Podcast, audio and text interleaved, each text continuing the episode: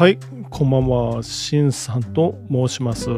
元証券マンで元デイトレーダー。はい今はファイナンシャルプランナー、投資アドバイザー、ストリートアカデミーの講師とかもやってます。今日は1月8日、日曜日。こちら関西はどうですかね薄曇りみたいな感じでしたけどね。まあそんな感じです。皆さんのところはどんなお天気でしょうかやっぱり寒いですよね。まあ1月なんでね、暑いわけがないと。あ、日本の国内はですよ。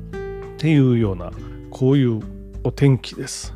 まあ、正月雰囲気も、まあ、一段落ついたかな。まあ、昨日ね、1月7日で、松の内は昨日まででしたね。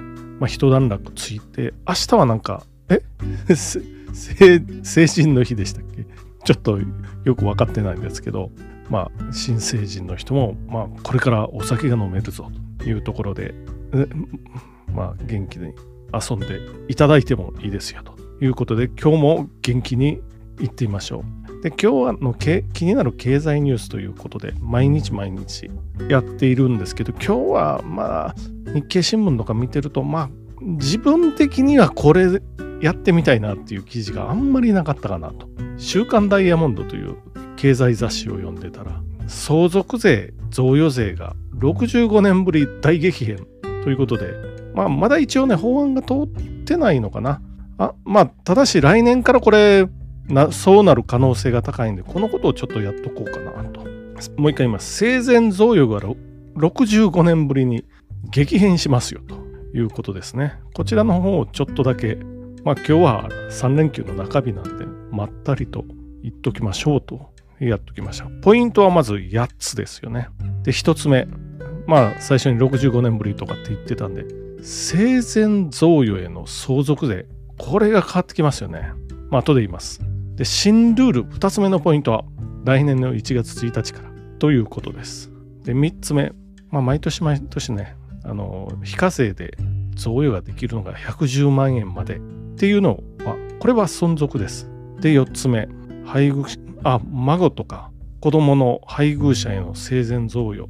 これは対象から外れますよ、えー相続時生産課税制度。っていうのこれ使い勝手が良くなりますよ。っていうことですね。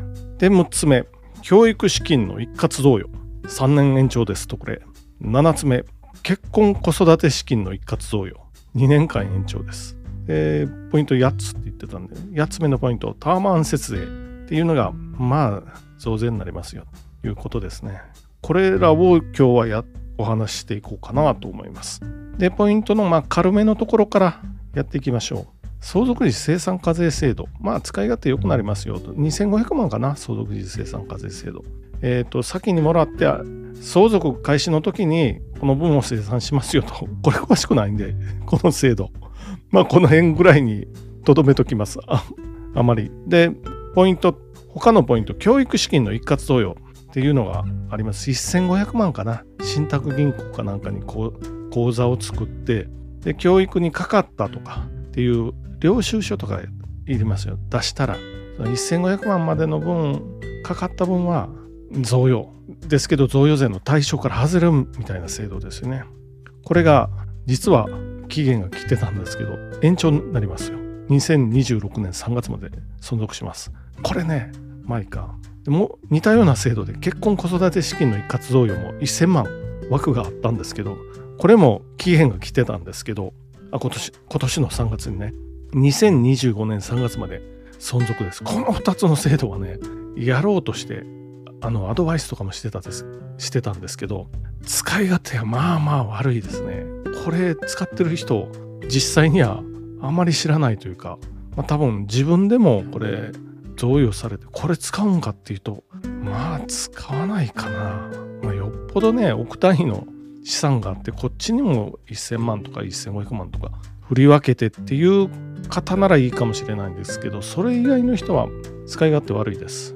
なのでいろんな資産があってこっちにも振り分けて以外の人はまああまり意味がないかな。実際に使ってる人本当少ないとは思いますよね。っていう制度です。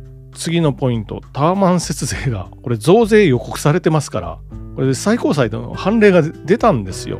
去年のうちのどっかの時点で。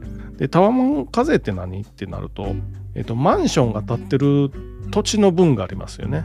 この土地をマンションのオーナーオーナーですよ、オーナー、あの要するに買ってる人のそれぞれの区分割合に応じて、こう均等に、均等にというか区分割合に応じて分けていくわけなんですけど、タワーマンションって当然、土地の割には、まあ、上に高いですから、上に高いっていうか、まあ高いんで、土地の割には部屋数があると。土地を区分所有に分けの割合で分けていくと、土地の割合は小さくなるわけですよ。そうすると、まあ、基本的には3億とか、ね、あの買った時の価格3億とか5億とかしても評価でいくとかなり減額できるということで人気があったんですけどあったんですけどっていうかありますけどこれがどうやら実勢価格に近づけるみたいなことがされるみたいですよね。それがまあ予告されてますよ。どうなるかはまだ決まってないですよっていうことですね。まあそれがタワマン節税が今後やりにくくなりますよということらしいです。で、他のポイント。で、今回のこの相続、贈与の大きな改正点っていうのは、改正点っていうのはですよ、亡くなる前3年間の贈与は簡単に言うと無効という言い方した方がいいかな。無効になりますよ。相続財産に合算されますよっていうのが今の制度なんですけど、3年間。死亡前に3年間の贈与は無効なんですけど、これが7年に延長になりますよっていう、そういう制度です。なぜなら、イギリスとかドイツは10年とか15年遡るんで、っていうことですね。まあ簡単に言うと、もう亡くなりかけ、相続の評価を下げるために慌てて贈与してもダメですよっていうことですよね。まあ、持ち戻しとかって言ったりしますけど、これが3年死亡前7年に、まあこれは相続税を払う側からすると解約されるわけですよ。悪くなる。これが65年ぶりということです。それが決まってますよ。決まってますっていうか、法案通ってからかな。決まりますよっていうことになってます。その他のポイントは、年間110万円までは贈与税払わなくていいですよっていうのは、これは存続になります。これは存続ですよね。で、ポイントはこれ、もう一回言います。来年の2024年の1月1日からになりますよということですね。もう一つのポイントは、法定相続人なんですよ。その3年間とか7年間とかっていうのがもう無効になりますよっていうのは法定相続人なので孫とかね自分の子供の配偶者まあ息子がいて息子の奥さんとかに贈与してもこれ法法定相続人ではないので孫もそのままにしといたら法定相続人ではないので法定相続人のは3年間とか7年間は無効ですけど法定相続人以外は3年とか7年ルールは適用されないのでこれはそのまんま残りますよっていうことです。要するに、まあ、孫にね、110万とかあげてたら、亡くなる直前でも大丈夫ですよ。大丈夫ですよっていうか、相続財産から外れますよ。っていうことです。まあ、相続財産のことを考えて節税しないといけない人は、110万とかちまちまやるよりも、まあ、500万とか1000万とかね、やった方が本当は早いので、110万、税金払わないっていうことだけにとらわれてしまうと、こうちまちまちまちままあちまちまでもないですけど100万とかなんでねそういう金額になるんですけど300万500万1000万ってやった方が一気に多めの金額をできるっていうことで、まあ、そういう対策は取れますよ。っていうことですね。まあなんせね7年とかになるのでまあ結構驚きましたけどまあそれだけ税金取りたいと。これは増税ですからねはっきり言って。増税です。いいところはないですよね。ほとんど緩めたところはないので、現状維持か増税なので、まあ、我々国民にとっては結構またまたまた取られていくんかなっていうことですね。まあそもそもね、あの相続税なんて、まあ親とかのお金なんですけど、これ親のお金は納税した後に残るお金なので、まあそこからもまたさらに取りますよ。まあしょうがないですけどね、これ、あまりここを放置しとくと、貧富の差がますます激しくなるということで、まあこれはやるのかなっていうのが建前ですけど、本当はもっと税金払ってくださいねっていうことですね。